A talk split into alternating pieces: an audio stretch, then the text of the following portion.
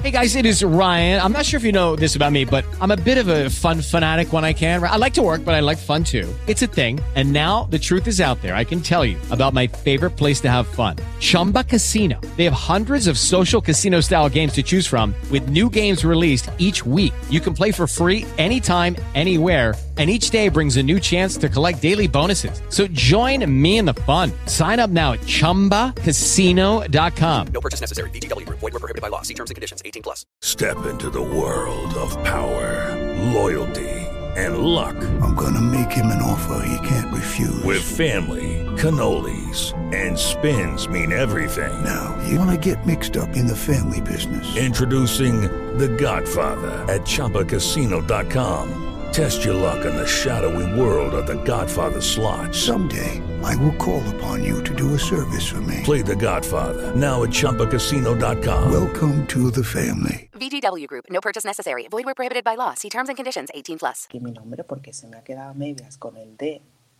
En fin. Nacionpodcast.com te da la bienvenida y te agradece haber elegido este podcast. Buenos días, Madresfera. Dirige y presenta Mónica de la Fuente. Buenos días, Madre Esfera. Buenos días, Madre.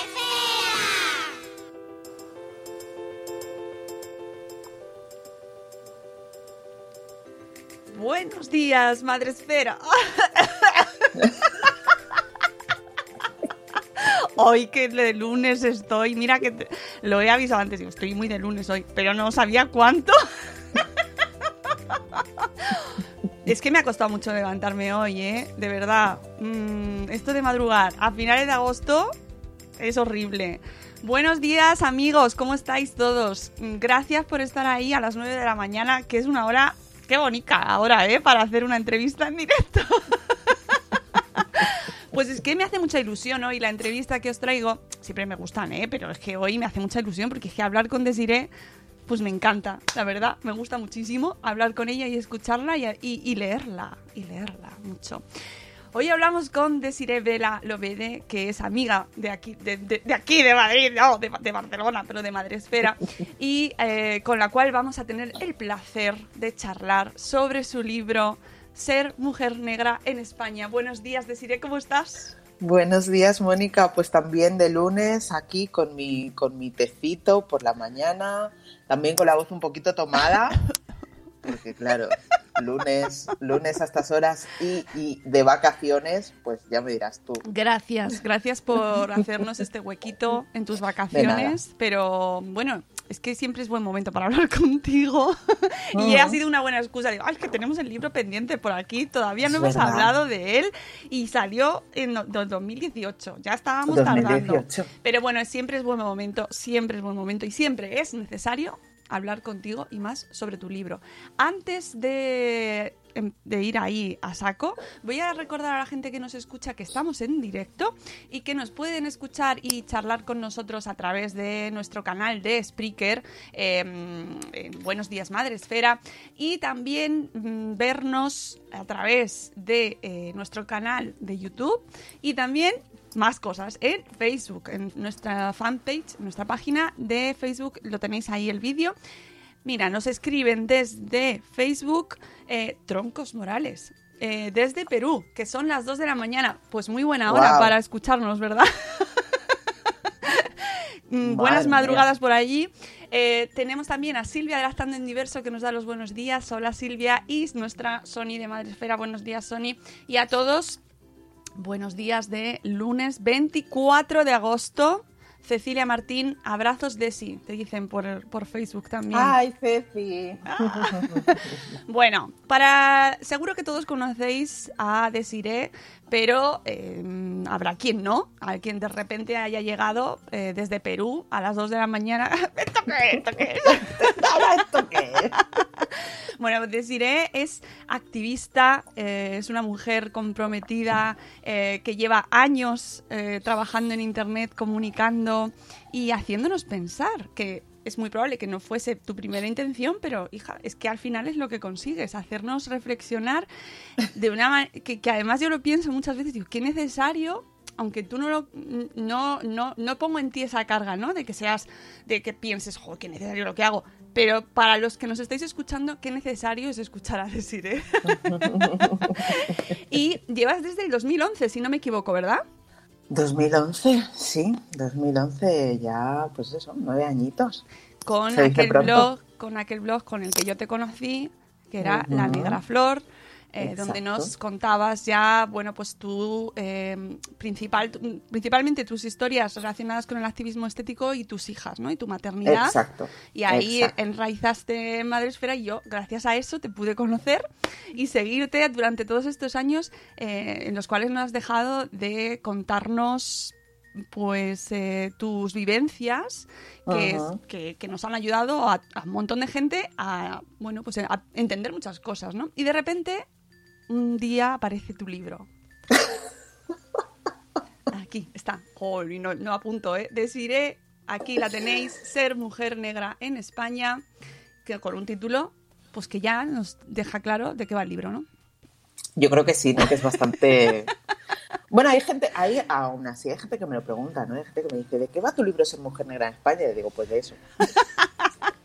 es muy fácil no, te- no me complique mucho con el título No, ya está. Mi experiencia y lo que para mí implica ser una mujer negra en España, ya está. Bueno, Y- ya está, como si fuese poco, ¿no? Efectivamente, como si fuera poco. Eh, yo he leído muchas entrevistas tuyas y te he escuchado en, tu podcast, que por cierto tienes que habría que ir ahí un poco tal, pero bueno, ya está, ya lo, ya lo he soltado. la vida. Pero bueno, que te he escuchado hablar sobre cómo surge este libro, pero sí nos gustaría un poco que nos explicases por qué, eh, por qué llega este libro y, y- y cómo nace. Bueno, este libro, este libro en realidad es culpa de, de una queridísima eh, hermana amiga, Visilago Cocó. Ella eh, es, eh, igual que yo, es descendiente de, de guineo ecuatoriano, sus padres son de Guinea Ecuatorial, ella, ella nació y se crió en Valencia, ahora vive en Estados Unidos desde hace muchos años. Y mm, en una de estas que, que vino para Barcelona nos reunimos para, para un brunch y de repente ella me dice, Desiree, tú tienes que escribir un libro, porque todo lo que haces en Internet está muy bien, eh, es mucho contenido, es mucha información, pero necesitamos legado, necesitamos un libro. Y, y bueno, entonces ella eh, empieza a contarme, no, porque lo que podrías hacer es tal, presentas el libro a Planeta, no sé qué, y yo pensando, ¿qué voy a hacer yo? ¿Cómo voy yo a Planeta? A ¿Qué es esto? ¿No? Em, pero bueno, me, me empiezo a plantear la posibilidad de escribir un libro. Y la verdad es que escribir un libro sin tener una idea previa, simplemente porque otra persona te ha sugerido que escribas un libro, no es Complicado. fácil. Sí. No es fácil. Debe no ser. es fácil. Claro, entonces al principio yo no sabía muy bien sobre qué hablar, qué hacer, sobre qué escribir. Bueno, súper difícil para mí en aquel momento. Eh, yo hablaba mucho, bueno, Lucía Ambomío y yo somos muy amigas, ella es, es reportera, es periodista, ha publicado ya un par de libros. Entonces, claro, basándome un poco en su experiencia, ¿no? Pues ella intentaba ayudarme y tal, pero yo no lo veía claro. Entonces, de repente, una tarde hablando por WhatsApp con mi amigo Juanma, él me comenta, me habla de mi libro, de mi vídeo Ser Mujer Negra en España. Yo, publiqué en 2013, creo que fue, un vídeo partido en dos, eh, que se titulaba Ser Mujer Negra en España y que lo que hacía era responder, era una vídeo respuesta a una mujer afroamericana que vivía en España y comparaba su vivencia como mujer eh, negra en Estados Unidos con su vivencia como mujer negra en España. Y entonces ahí yo pensé, pues a ver un momento, si yo soy una mujer negra, además he nacido en España, pues igual también puedo hablar de esto y de mis experiencias, ¿no? Y entonces a, raíz de ahí surgió este vídeo que como quedaba muy largo, lo, lo, lo partí en dos, en, dos, en dos secciones. Y entonces hablando con Juanma, Juanma me dice, pues, pues podrías hablar del libro, ay, del vídeo, y dale con el libro, podrías hablar del vídeo y de todo lo que ha surgido a raíz del, del vídeo, porque entonces hice una colaboración con Vice, eh, a partir de la colaboración con Vice, claro, Vice Spain era un medio en aquel momento que llegaba mucha gente, pasaron muchas cosas, algunas cosas malas, la mayoría muy buenas, empecé a tener como más proyección, eh, hice otras, otras eh, colaboraciones con Broadly, que también eh, pertenecía a Vice, empecé a colaborar con el equipo eh, de la revista digital Locas del Coño. A partir de ahí empezaron a salir cosas, entonces Juanma me decía, ¿por qué no hablas de todo esto? Y le dije, ah, ah, ah, ah, oye, pues, pues mira, pues, pues me resulta interesante. Pero en el momento en el que me quise poner a escribir, el- tuve el momento, ajá, ¿no? De decir, un momento, espérate, porque, porque ser mujer negra en España implica haber sido adolescente y haber sido niña. Y eso conlleva unas vivencias determinadas. Y entonces ahí vi la luz. Y ahí fue cuando decidí hablar ¿no? de, como una especie de biografía em, que mezcla algunas cuestiones más didácticas relacionadas con la historia, con conceptos teóricos, etcétera, y, de ahí nace el libro, dividido en tres bloques, con, con capítulos muy cortitos, porque también yo tenía muy en la cabeza que cuando tú tienes que escribir un libro, el libro tiene que tener, ¿no? Como te explican en el cole, ¿no? El, el principio, ¿no? El, El- desar- el nudo. y el desenlace, ¿no? La Sí. introducción, el nudo y el desenlace. Y yo pensaba, pero es que lo que yo quiero explicar no cabe en este esquema. ¿Cómo lo hago? Por favor, ¿cómo? Pero ¿cómo explico yo una historia? Sí, porque lo que yo quiero explicar no cabe. Bueno, y al final eh, una vocecita interior me dijo, Desiree, eres blogger. ¿Qué tal si planteas los capítulos como post del blog? Y entonces ya ahí fluyó todo, ¿no? El libro en tres, en tres partes, ¿no? La infancia, la adolescencia y la edad adulta, y con capítulos cortitos en los que cuento cosas. Montón de cosas. Mirad, atención, la gente que me escucha, que hay muchos bloggers. Qué importante, ¿eh? El background de bloguera. Amigos, que no es una cosa así cualquiera, que es que te ayuda a entender la estructura, cómo comunicar, cómo se lee hoy en día, cómo, no, cómo, cómo captar la atención de la gente, ¿no? O sea, que me parece, ahí ese dato, no lo olvidéis. Nos cuentas muchísimas cosas en el libro y mm, además eres de mi generación. Tú eres del 78, yo soy del principio del 79, con lo cual mm, te, es el, tú siempre tienes una, mm, una manera de llevarnos a lo que estás viviendo, mm, te interpelas muchísimo a tu audiencia. Y con este Ajá. libro pasa muchísimo eso, ¿no? Que, que interpelas mucho a la gente que te está leyendo y más cuando los cuando somos de tu generación, ¿no? Claro, porque te hace enfrentarte a lo que hemos vivido los demás eh, en el mismo país eh, sin habernos percatado en absoluto de esa realidad. Exacto, claro. O sea, yo lo que hago en este libro, eh, precisamente como muy bien dices, ¿no? A las personas que somos de, de- que somos coetáneas, ¿no? Que somos de, de generaciones eh, Sí, sí. muy cercanas, ¿no? Eh, de repente te estoy ofreciendo la otra cara de la historia, ¿no? Porque es posible que aquí hay personas blancas que están escuchando esta entrevista y que de repente han cantado la canción del Colacao, la canción de los conguitos a alguien y de repente eh, yo le doy la vuelta y, puedes ver lo que representaba para una persona negra toda esa burla y toda esa, toda- to- todas esas canciones y toda esa humillación y todo ese racismo que en ese momento mm, prácticamente éramos mm, incapaces de ponerle la etiqueta de racismo, pero lo es, lo era. Claro, y, y leerte te ayuda a entender fenómenos que vamos viendo cada día. Exacto.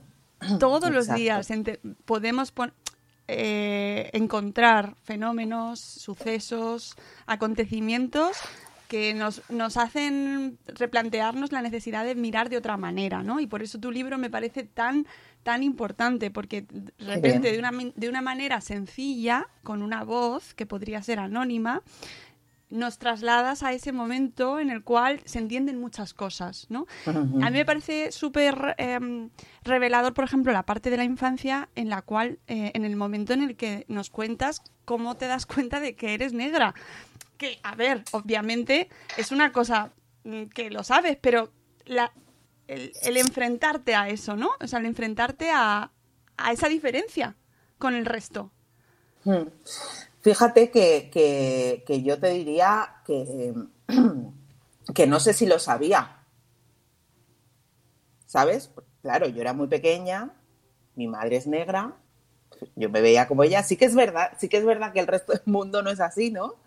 Pero hasta que no, hasta que alguien no lo nombra y además hasta que ese alguien lo nombra de una forma despectiva, es cuando tú dices, ¿y esto? ¿Qué pasa aquí, no? Entonces, claro, yo tenía pues a lo mejor seis, seis, siete años, estaba jugando en la calle y pasaron un par de críos y me gritaron negra. Y, se rieron, ¿no?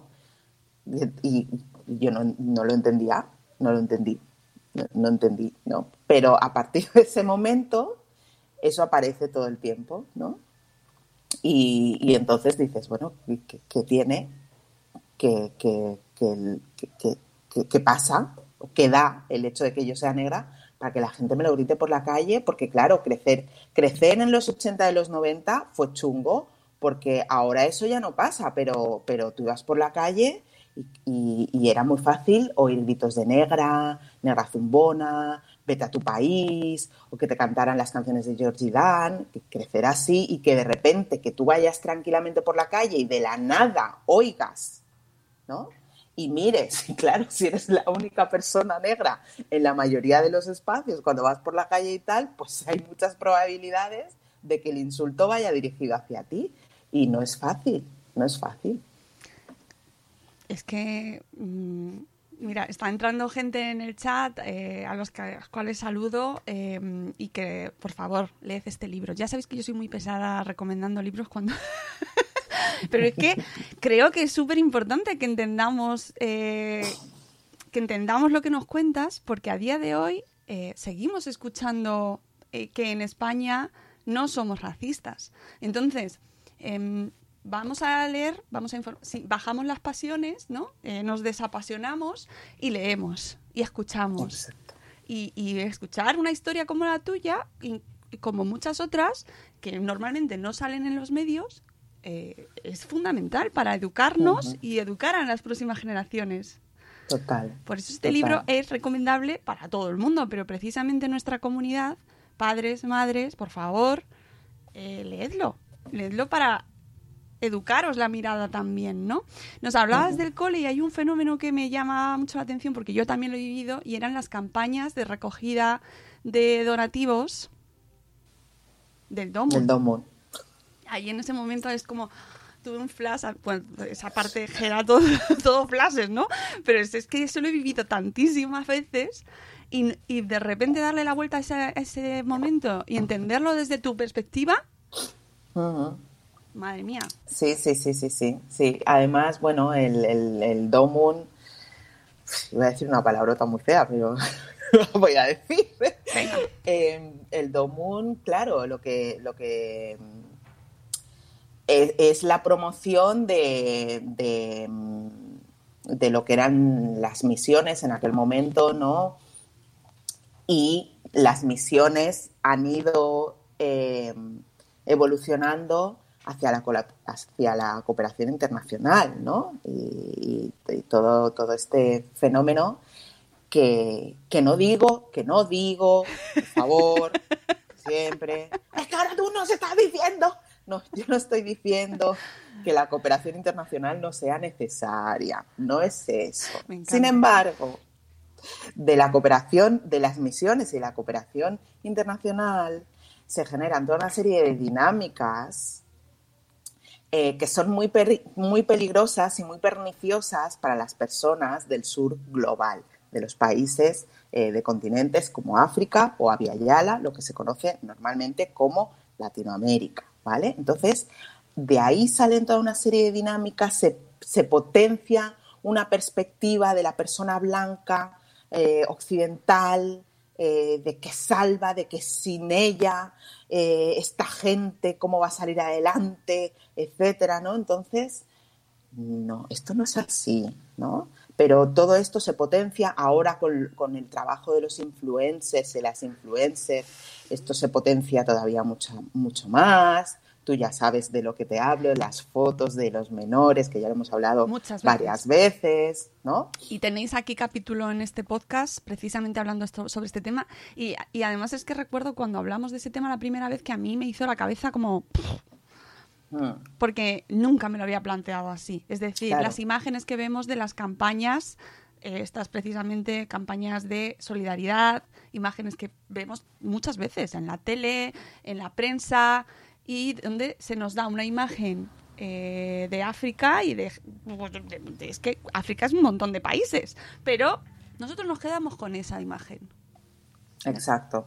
Esos niños desnutridos. Que se mueren de hambre, que pobrecitos, que no. Y a mí hay mucha gente, cuando he hecho algún directo, etcétera, hay mucha gente que me dice, pero claro, es que si no, es que si desde aquí no si desde aquí no ayudamos, co-". mira, lo que dice Sani Ladan, que es activista también, eh, Sani siempre lo dice, lo que África necesita es que Europa la deje en paz. ¿No? Lo que pasa es que, que- que- Europa deje en paz a África implica tanto a tantos niveles que yo no sé si llegará el día, ojalá, por favor. Yo sé que no lo voy a ver, pero, pero, es, pero ahí, ahí hay una serie de dinámicas muy mm, arraigadas, ¿no? Que son súper mm, innecesarias al claro. final, ¿no? Y, y eso lo podemos ver ya desde los orígenes, ¿no? O sea, es decir, eh, eh, leerte cómo estabas viviendo tú esas campañas del Domun a las que nos referíamos Claro. antes, ¿no? De repente, tú como única niña negra en tu clase, de repente En el cole, en el cole. En el cole. El cole. en el cole, encontrarte con esas campañas y que a lo mejor hubiese gente que te dijera, mm, eh, mm, Claro, es que incluso yo misma, yo misma, Mónica, porque yo en el colegio no veía referencias de personas que se parecieran a mí. ahí. Solo las veía cuando el domo. ¿no? Ayuda a los niños de África que se mueren de hambre y tal. Y era el único momento en el que, el, en, el, que en, en el colegio eh, entraba la, la imagen ¿no?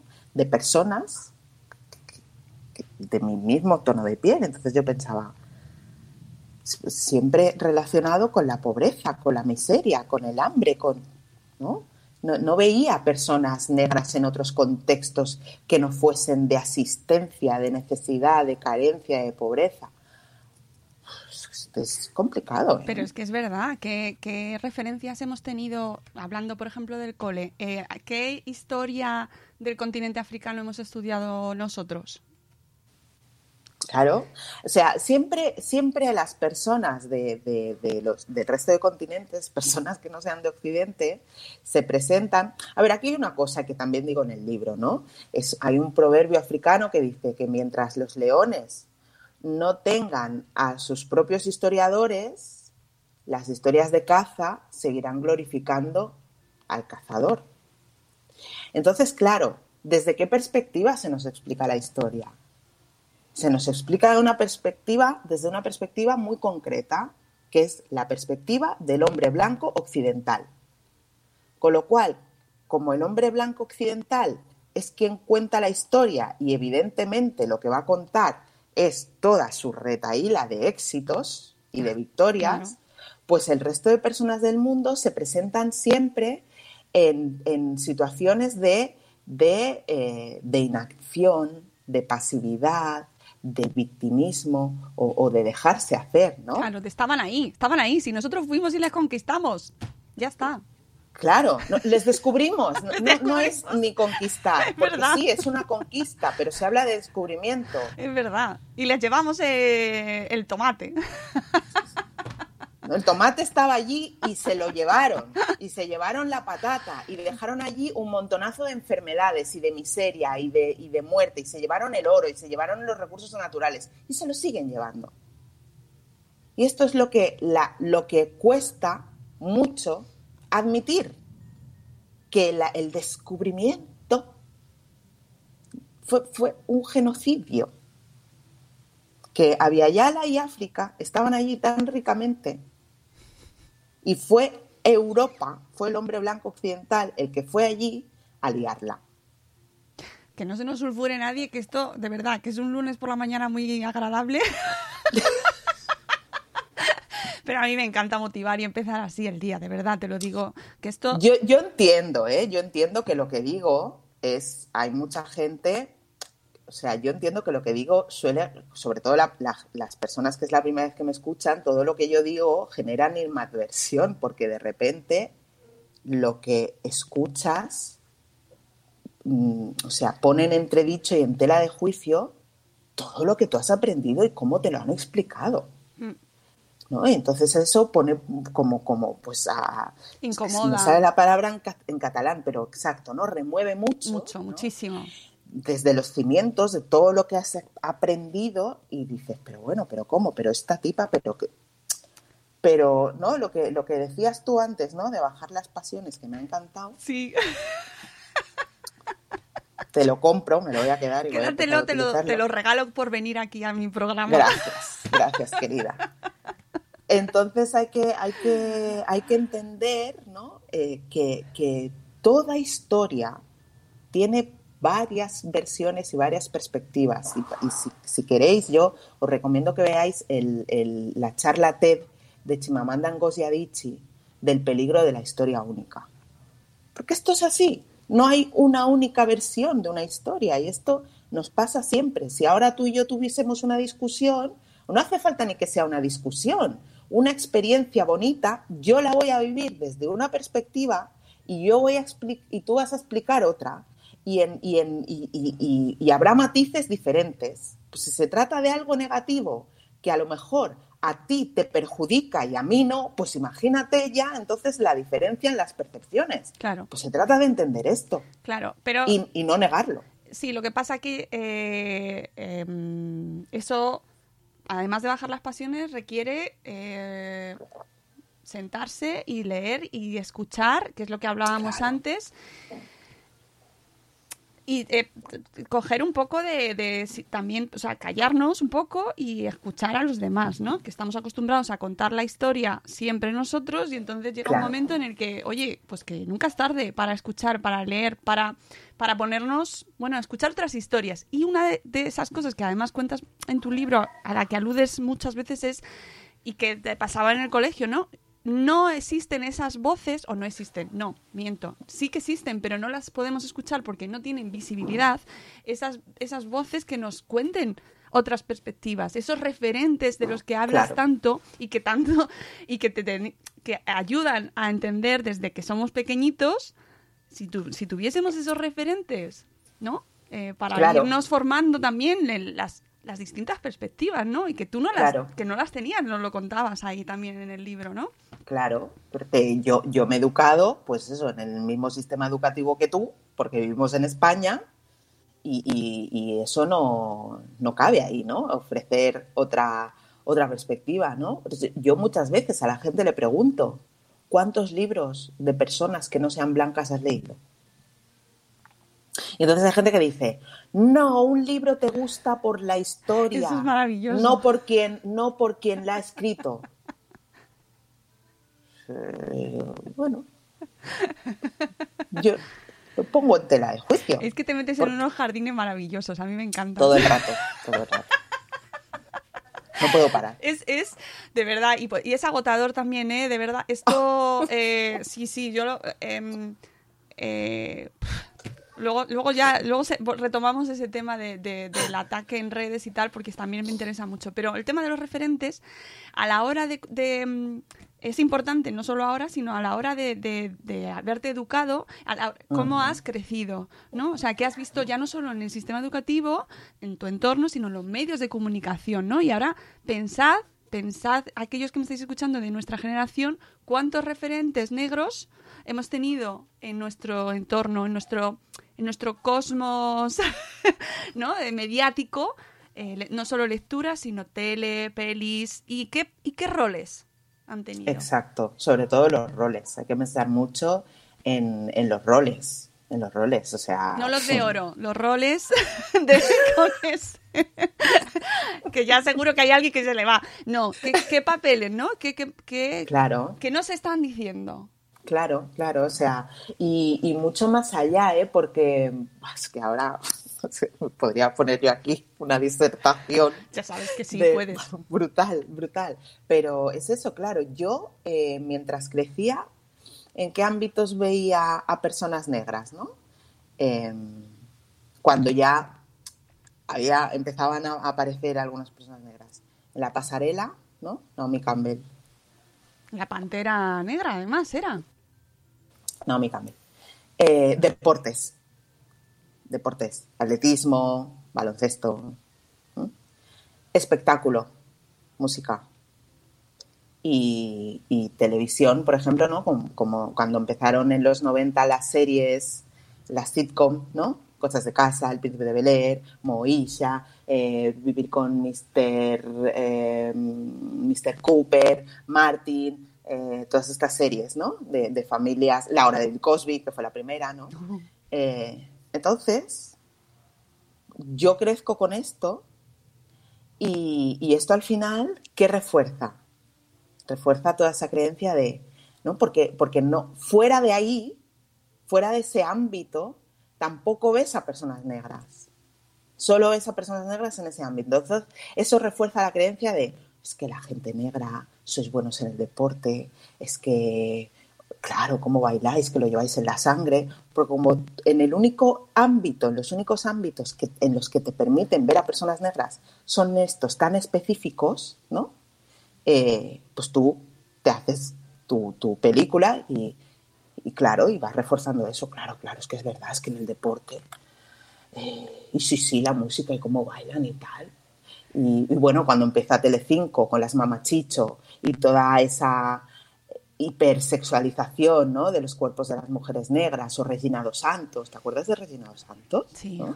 sí, sí. Eh, entonces, claro, ¿no? Pero ¿dónde están? ¿Dónde hay personas negras que sean científicas, inventoras, eh, médicos o detrás de una cámara, ¿no? Claro. Eh, cineastas, fotógrafos, ¿dónde- periodistas, ¿dónde están?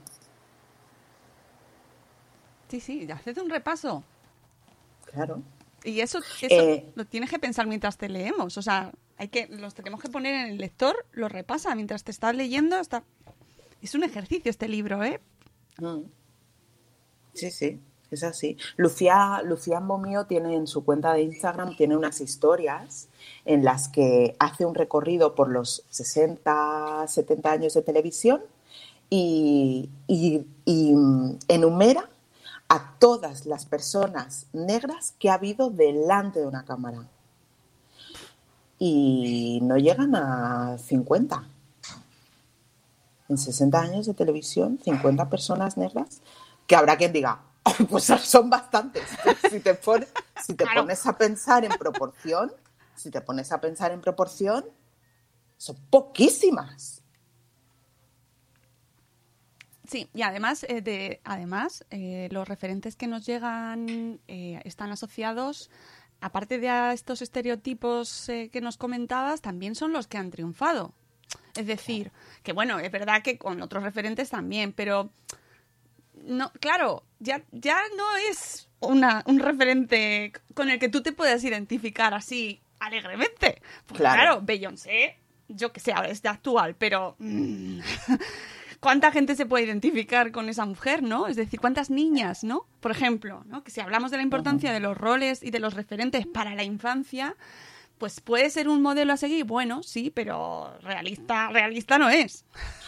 Bueno, pero al final, ¿no? Aunque no sea realista, eh, muchas veces nos miramos, ¿no? En lo que, en la, Sí. en la gente la- a la que vemos, ¿no? Y aunque seas, sepas que, es- que no es realista, piensas, ay, pues yo me, jo, pues a mí me gustaría, pues, jo, qué guay, ¿no?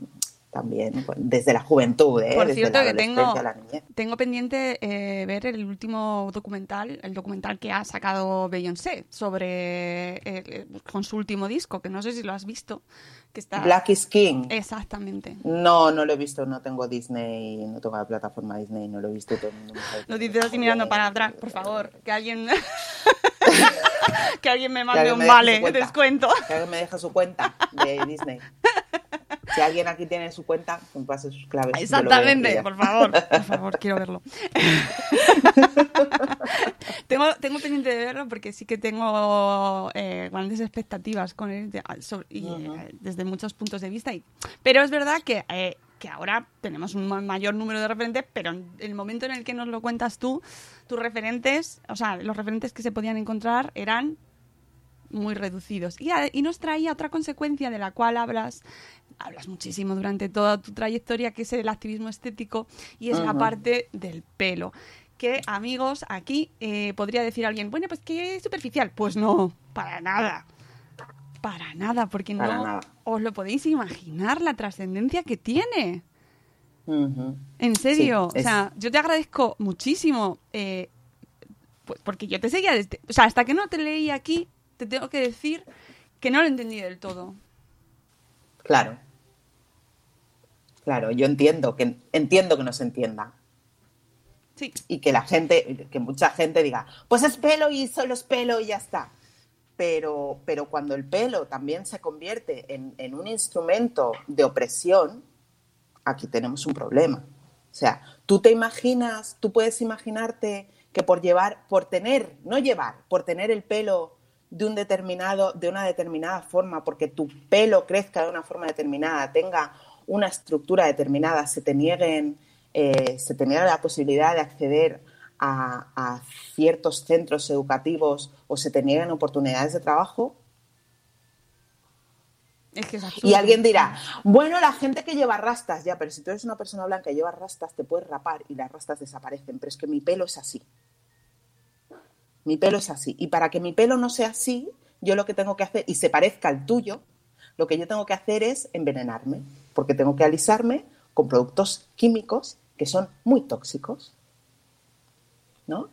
Entonces, eh, estamos hablando de que hasta 2018, en 2018, bueno, o, en 2017, eh, Zuleika Patel, una niña sudafricana, eh, y, otras compañeras suyas empezaron una protesta porque en el instituto al que iban, en Pretoria, no les permitían llevar el pelo natural tal y como nos crece de la cabeza o en, o en- o en peinados eh, tradicionales como las trenzas que puedo llevar yo. Eso lleva implícito que si no puedo llevar el pelo así, me lo tengo que alisar. En 2018, en Nueva Zelanda, todavía había ocho centros educativos, desde primaria hasta, hasta, hasta la universidad, que prohibían a la gente, a los, al alumnado, llevar em, el, pe- el pelo en, estilos eh, tradicionalmente eh, mm, utilizados en el pelo afro. En el mismo 2018, el Ayuntamiento de Nueva York, a través de su oficina de los, de, mm, de derechos civiles, decidía eh, multar a las empresas que discriminen a las personas afroamericanas por cuestiones del cabello, con lo cual no es una cuestión menor.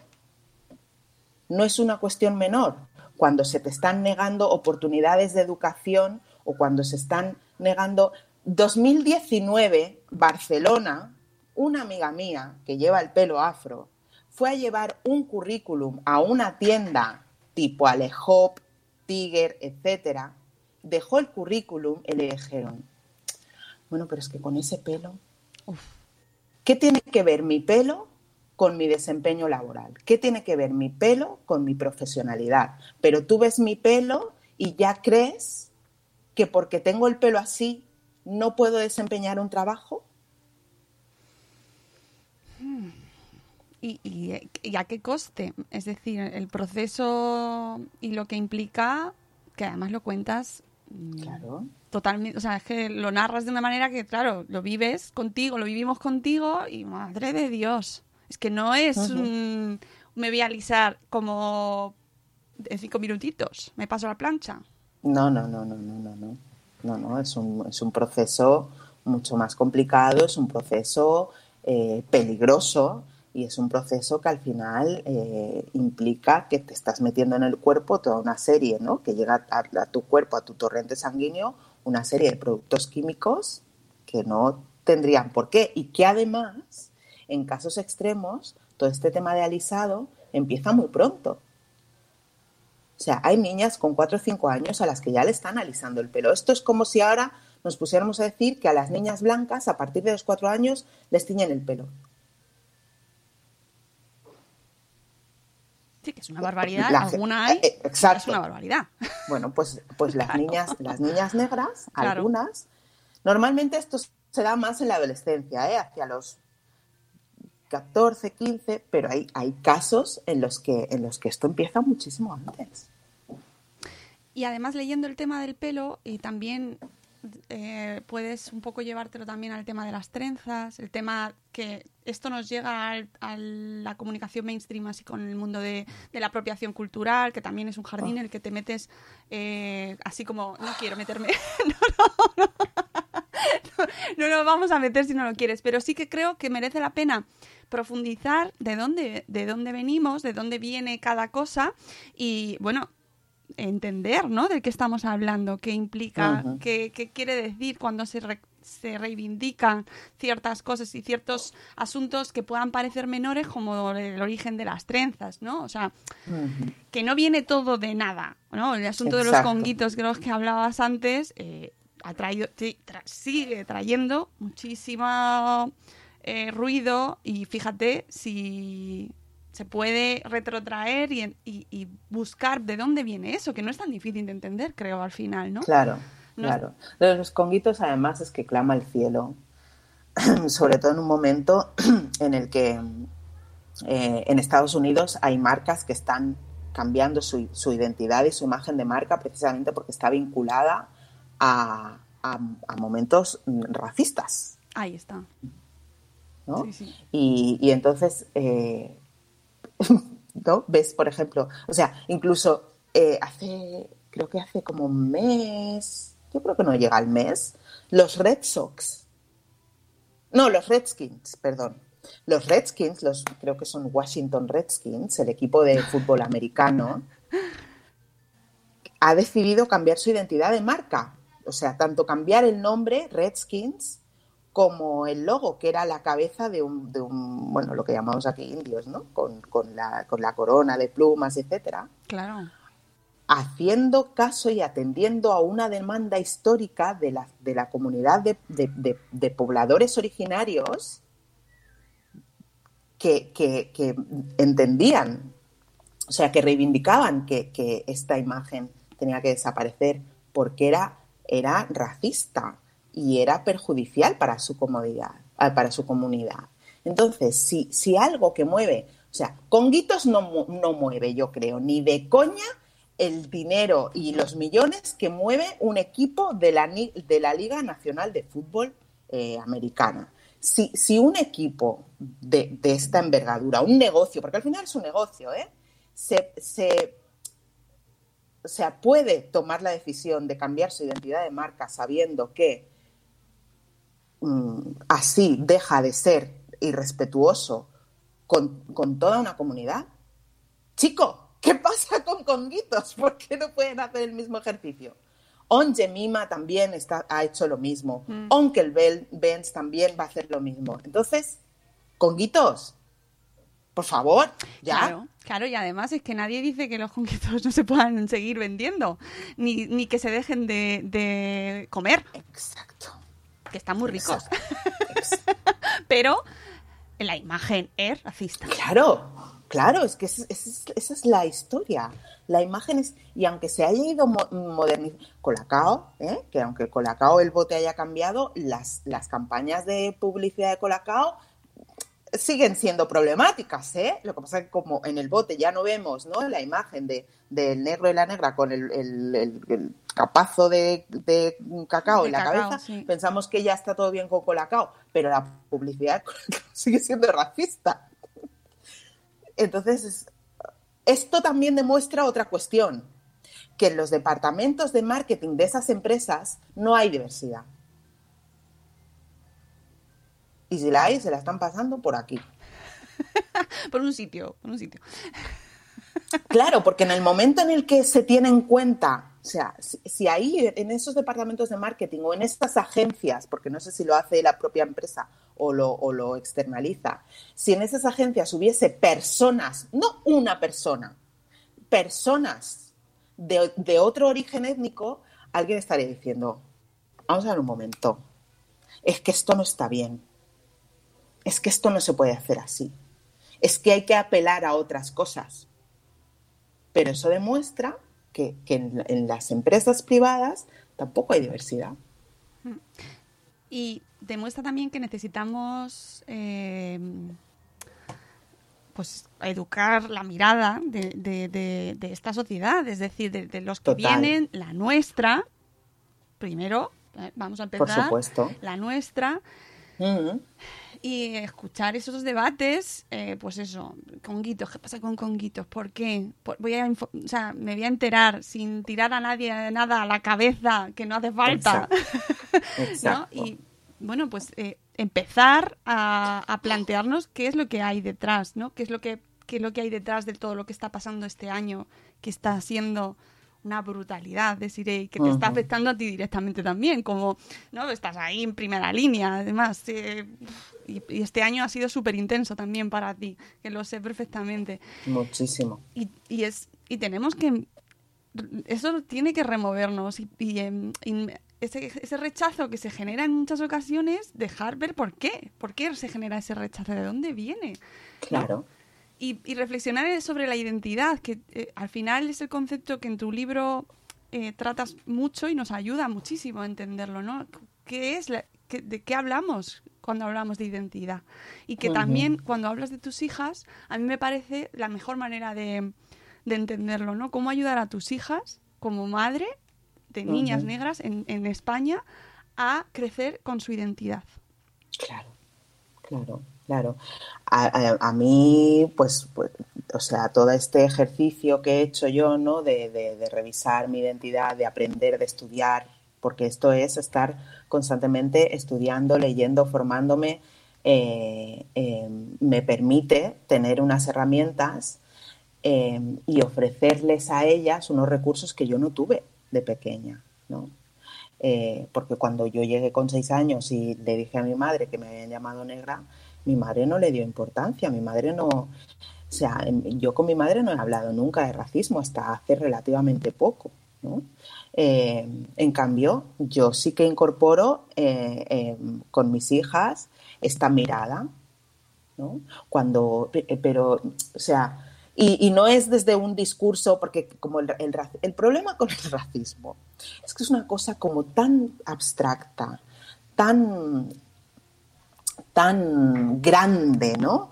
Que, que- hay muchas personas que donde tienen dificultades en aterrizarlo, ¿no? En, llevarlo al día a día, en ver cómo se puede eh, generar la conversación sobre el racismo, ¿no? sobre la racialización de las personas en, en- en el día a día. ¿no? Eh, y, y yo esto es lo que hago mucho con mis hijas, ¿no? viendo cualquier serie, cualquier película, ¿no? de repente es, ¿os habéis fijado en tal? Pero claro, hay que tener unas- un conocimiento previo, ¿no? Que te permita poner el foco en determinados asuntos, ¿no? Y entonces a partir de ahí, pues reforzarles un montonazo su identidad, decirles siempre, ¿no? Porque, porque claro, ahora hay- habrá gente que diga, bueno, bueno, pero estas cosas no pasan. Bueno, mi hija mayor tiene 13 años y en cuarto de primaria también la llamaban negra de mierda. Entonces, eh, esto no desaparece. Esto no es, no estamos viviendo en un estado posracial en el que la raza no importe. Sí, importa. A mis hijas las siguen insultando. A principios de curso, la mayor ya está también ahora en primero de la ESO. A principios de curso también tuvimos movidas con esto. ¿no? Entonces, eh, hay que, no solo yo tengo que, ofrecer herramientas a mis hijas para que sepa- sepan gestionar cuando las insulten las familias blancas también tienen, esto es como, como con el machismo y el feminismo, ¿no? ¿Por qué tenemos que estar poniendo siempre el foco en la mujer? No, también hay que reeducar a los hombres. Pues, a- pues con esto pasa exactamente lo mismo. Hay que reeducar a las personas blancas para que no vayan agrediendo a las personas que no lo son. Y ahí es donde sale el ataque y, la, y el rechazo. Y es verdad que se genera, porque claro, es un discurso que duele. Y. Claro, A nadie le gusta que le digan que está haciendo las cosas mal. Exacto, exacto, exacto. Y, o sea, aquí entran un montón de factores, ¿no? Pero realmente es esto. Y, y- y hay, que, hay que implementar muchísimas herramientas y todas esas herramientas pasan por la educación y por la formación, ¿no? Bueno, por eso yo tengo las comunidades y los cursos y los talleres monográficos y tal, porque toda esta educación y toda esta formación el sistema no la va a ofrecer porque no le interesa. No le interesa. El sistema lo que quiere es perpetuar el status quo. Y toda esta información desestabiliza ese status quo. Entonces, no le interesa. Hace unos meses en, la comunidad que tengo de formación, así más, más donde es, es formación, porque las otras son más de debate, etcétera, vino Antumito Asillé, que es historiador panafricanista, y nos dio, Mónica, una clase de dos horas y media sobre resistencias africanas a la colonización que nos dejó a todos el cerebro dándonos vueltas. Porque de repente te das cuenta de que esto no fue un proceso de, ah, no, lo- llegaron los europeos y Ay. todo, ah, no, no, no. Te explican historias de pueblos, de resistencia. Están empezando con las obras. Mira. ¿Eh? Qué bien. Bueno, Muy bien. Eh, entonces, claro, eso es, eh, había una de las, de las personas que, que- que está en mi comunidad que estaba indignadísima y que decía, pero bueno, pero por todo esto, ¿por qué no nos lo enseñan? Chiqui, no interesa. Y si no buscas espacios, ¿no? Circuitos alternativos en los que formarte, no vas a llegar jamás a esto. Claro. Y vas a seguir en, en tu nube de pedo pensando que las cosas son como te las han contado. Ay, gracias por acercarte el micro, eh, que de verdad. Sí. Nada, ya, 10 minutos, 10 minutos y, y cerramos Vale. que nos están echando los obreros.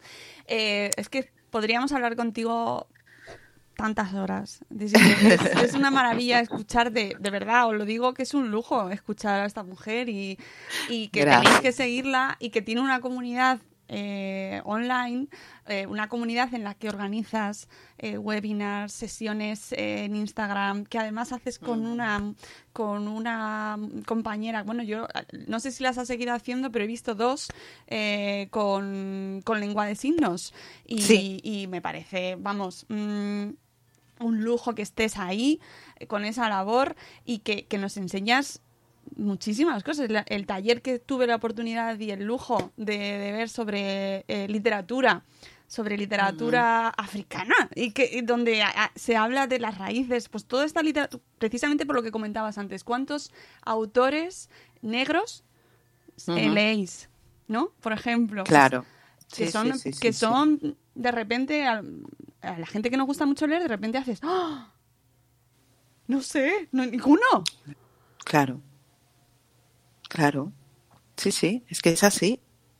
Es así. Y en, en los talleres que tienes, ya entrando directamente en, en tu comunidad, eh, pues podéis encontrar, además también enfocados a la educación, eh, a, a cómo educar en el antirracismo, por qué es necesario. Eh, tienes un montón de, de- de cursos, de, de, de contenido Mm, súper recomendable. Sí. Mira, justamente hoy, desde hoy hasta el miércoles, aprovecho ese espacio. Aprovecha porque además me he visto, sí, sí, sí, y me parece que hay que hacerlo.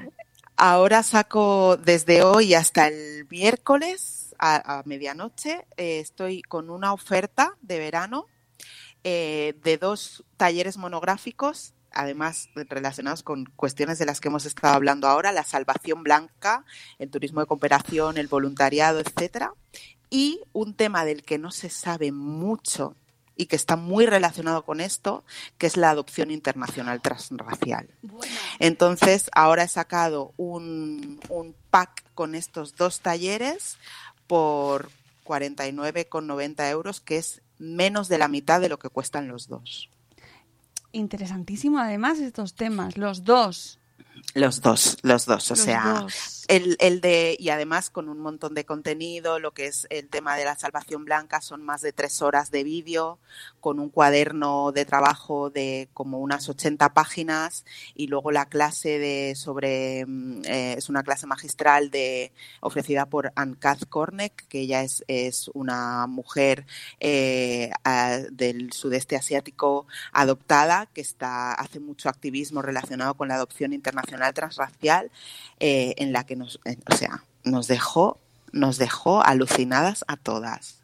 Mm, eh, brutal. Y que son temas, además, que te, pues que lo decía antes, que te interpelan muchísimo porque te generan sentimientos muy problemáticos con los cuales no lidiamos, no, no queremos lidiar porque te Exacto. hemos pasado por alto. Yo cuando hablo sobre este tema, ¿no? sobre el racismo en España, en general el comentario suele ser, "Ay, a ver, es que aquí, antes lo comentabas tú, aquí no hay racismo. Y cuando empiezas un poco a rascar, se genera ese... Claro.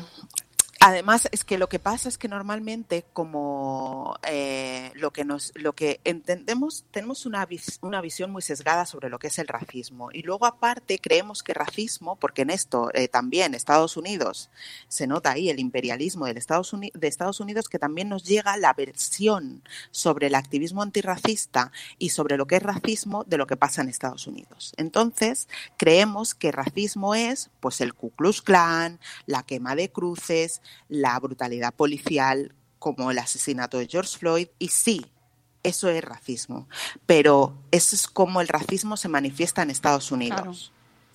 En España, la manifestación del racismo es completamente diferente.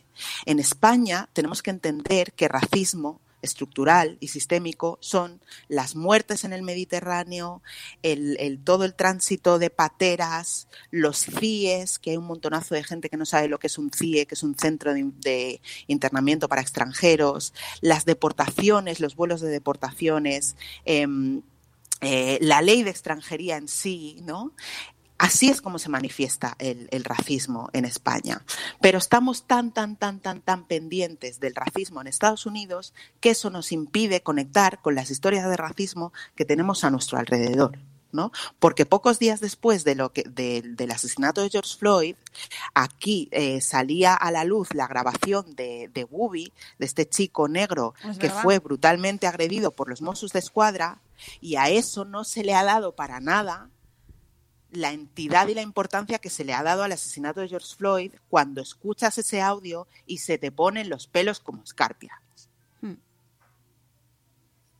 Pero, ah, y todo el mundo con el cuadradito, y Black Lives Matter, y Blackout Tuesday, y luego no sabes cómo se manifiesta ni las implicaciones ni las consecuencias que tiene el racismo cuando tú sales a la calle.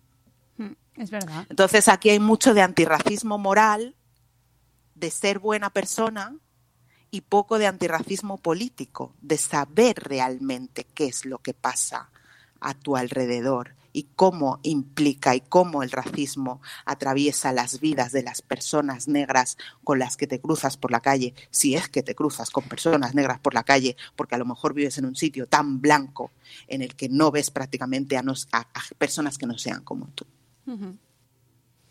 Es que es así. Y además es que eh, la manera de entender esto es escuchar los testimonios, eh, leeros, leer, leer a la gente que Mm. estáis hablando y que os estáis exponiendo Exacto. y que estáis en primera línea y que por estar en primera línea estáis recibiendo muchísimos ataques y que yo sí que quería terminar con eh, eh, hablando de este de esto de este fenómeno que se vive en redes sociales y que Mm. por favor entre todos eh, tenemos que contribuir a generar entornos positivos en los que se pueda aprender también, ¿no? Que yo creo que en- Exacto. tú trabajas en redes porque además tenemos la oportunidad de escucharte y no podemos cargarnos este entorno, ¿no? Te-.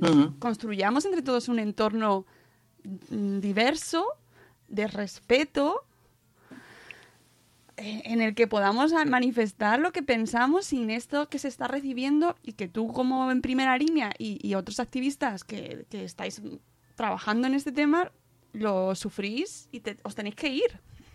Sí, por eso me he ido de Twitter.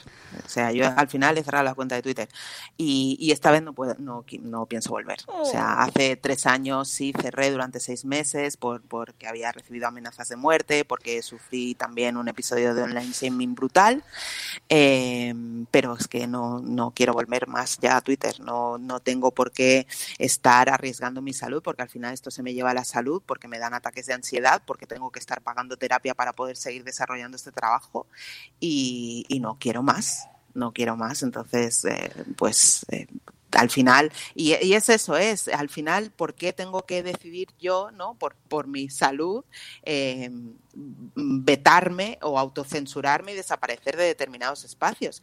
Pero es que a Daniela Ortiz también le pasó. Daniela Ortiz hace poco ha tenido que volverse a Perú por amenazas, amenazas muy, muy, muy, muy fuertes y muy serias y muy violentas y ahora, ahora Paul- Paula Cáceres, que es eh, la, direc- la presidenta de Eso Racismo Madrid, está en las mismas, está recibiendo una de odio y esto, como esto la justicia no lo Claro. ve. Puedes denunciar, pero no sirve de nada la denuncia porque se archivan porque no, no es racismo. Entonces, si esto no es racismo, ¿qué lo es? Justo eh, leía un artículo de Moa Guerou, que no sé si lo he, he pronunciado bien, pero es, escribe en eldiario.es que tiene un artículo que se llama ¿Te molesta más el racismo o cómo se lucha contra él? Que me parece que lo explica uh, divinamente. Exacto, exacto. y que explica también muchas dinámicas que vemos en redes y que yo creo que todos, eh, cuando, y tú lo dices muchas veces, ¿no? ¿Cómo, a- cómo ayudar, cómo aportar, yo quiero poner mi grano de arena, bueno, pues entre todos, que todos estamos ahí en redes, sí que podemos participar y sí que podemos proteger, crear espacios eh, menos tóxicos, más seguros, no contribuir, no, apor- no, no, no compartir, que yo lo he hecho, ¿eh? Ojo, yo he sido la primera que de repente a lo mejor he visto, ah, pues esto se lo voy a pasar a Desiree, porque, bueno, pues con cuidado pensemos que puede estar ocasionando eso que hacemos en redes, ¿sabes? Y que, Exacto. y que yo te agradezco muchísimo que lo cuentes cuando esa, con esa valentía, porque nos ayudas a, a también a entender, oye, que, que esto le está haciendo daño a esta persona. Claro. Sí, sí, sí, sí, sí, porque si no, o sea, nos convertimos ahí, yo, sobre todo en Instagram, ¿no? De repente, eh, gente que he encontrado esto que, eh, que es racista y me pasan a lo mejor un vídeo de una agresión a Claro. una persona racializada en un transporte público. O sea, te, te- párate un momento a pensar si yo puedo soportar ese nivel de violencia, con qué me conecta a mí, porque a lo mejor me conecta con vivencias personales y de repente me dispara la ansiedad y me pongo como una moto. ¿no? O, o- o mensajes súper explícitos de tal, ¿por, ¿por qué me lo tienes que enviar a mí para que yo te dé el visto bueno, para que hagas no sé qué? No, haz tú lo que consideres que tengas que hacer sin meterme a mí por Claro. medio. Sí, sí, pero que el hecho de que tú lo contases, yo creo que nos ayudó mucho a mucha gente a entender ese proceso. Y que estás, y que cómo se cómo, cómo los demás, con, con esa buena intención, entre comillas, porque eh, hay que revisar esa intención, cómo estamos participando en ese, en ese doble, en ese doble ataque, ¿no? Entonces, bueno, Claro. yo con esa reflexión sí que quiero terminar porque me parece que tenemos todos ahí mucho que hacer, que no quiero que se nos vacíen las redes de gente positiva, de gente que nos enseña, que gente que cuenta sus historias, que nos hace falta a todos, ¿no? Que a todo, todos nos estamos revisando y aprendiendo constantemente y no quiero redes vacías eh, en las que solo se en los que se habla con miedo, ¿no? En los que tú no puedas estar. Es que me parece muy a mí me parece una noticia triste que te vayas de Twitter, sinceramente. Y Al seguiré. final, una, yo sabes sí, que sí. soy súper promotora de los autocuidados. Claro, claro, lo entiendo y te seguiré en Instagram y, y allá donde vayas. Pero me parece que es un fenómeno triste que perdamos voces que nos ayudan a todos a entender mejor este mundo y a dejar un mundo mejor para los que vienen, ¿no? Y bueno, en fin, que, que ahí lo dejo, ¿eh? Para los que nos escucháis. que reviséis ahí esos comportamientos, esos RTs y esos, mira, no sé quién, mira lo que están diciendo de ti, eh, defiéndete, no, defiéndete, Exacto. defiéndeme tú y no me metas, ¿no? Eh, y ayuda y pon tu granito de arena, que lo podemos hacer también. Así que, mira, Total. ahí dejamos eso y por favor, libro, librazo, Ser Mujer Negra en España, eh, de Plan B, editorial Plan B. Maravilloso, súper recomendable eh, para padres, para madres, para no padres, para no madres, para gente mm, de, de cualquier sitio, eh, eh, de cualquier edad. Siempre es buen momento para echarle una ojeada e ir, pues eso, eh, entender otras, otras visiones, ¿no? Y, y, y leed, leed otros autores, leed autores negros, por favor. Exacto. Y, asiáticos, eh, por favor, que no nos quedemos en, en lo que nos rodea, ¿no? Que miremos un poquito más allá, que, la- que el racismo no solo eh, se trata de negros y blancos, ¿vale? Que, que- que hay mucho más. Desiré, muchísimas gracias. Gracias a ti siempre, Mónica. No, qué placer. Eh, tenéis el curso que nos ha comentado antes este pack de verano, así que por- no lo dejéis escapar, que tenéis hasta dos días, has dicho, ¿no? Hasta el miércoles 26 a medianoche, horario España peninsular. Muy bien. Pues ya sabéis, amigos, ten- haceos con este pack eh, que no os vais a arrepentir, que vais a aprender mucho, que os va a hacer así un poco, os va a remover, pero que es muy necesario, de verdad, y que todos Lo los es. días aprendemos. Gracias. Gracias a ti. Y nosotros nos vamos, volveremos en esta semana, exactamente no sé qué deciros, seguro el jueves a las 10 con Eulalia de Princess and Novel Stories para hablar del, del drama de la vuelta al cole, que es, mira, tengo un nudo en la garganta, te lo juro, ¿eh? O sea, con ganas de llorar estoy con el tema de la vuelta al cole.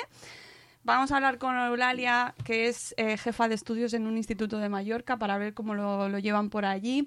Y él, eh, y bueno, lo dejamos ahí con el jueves porque tengo más cosas, pero como no las tengo cerradas, vale, no voy a adelantar. Gracias a todos por habernos escuchado, a Cosetes de Norres, a Laia, Silvia de Adaptando en Diverso, también a Sonia de Madresfera, Zora, que también se ha pasado, Xavi Vaz, que dice que el libro de Desire es maravilloso. Mi Xavi. Así es. Amigos, os queremos mucho. Pasad un día fantástico, aunque sea el lunes de finales de agosto. Aprovechad si estáis de vacaciones y eh, leed, informaos, tened cuidado. Y hasta luego, Mariano. Adiós. Hasta mañana. Mañana.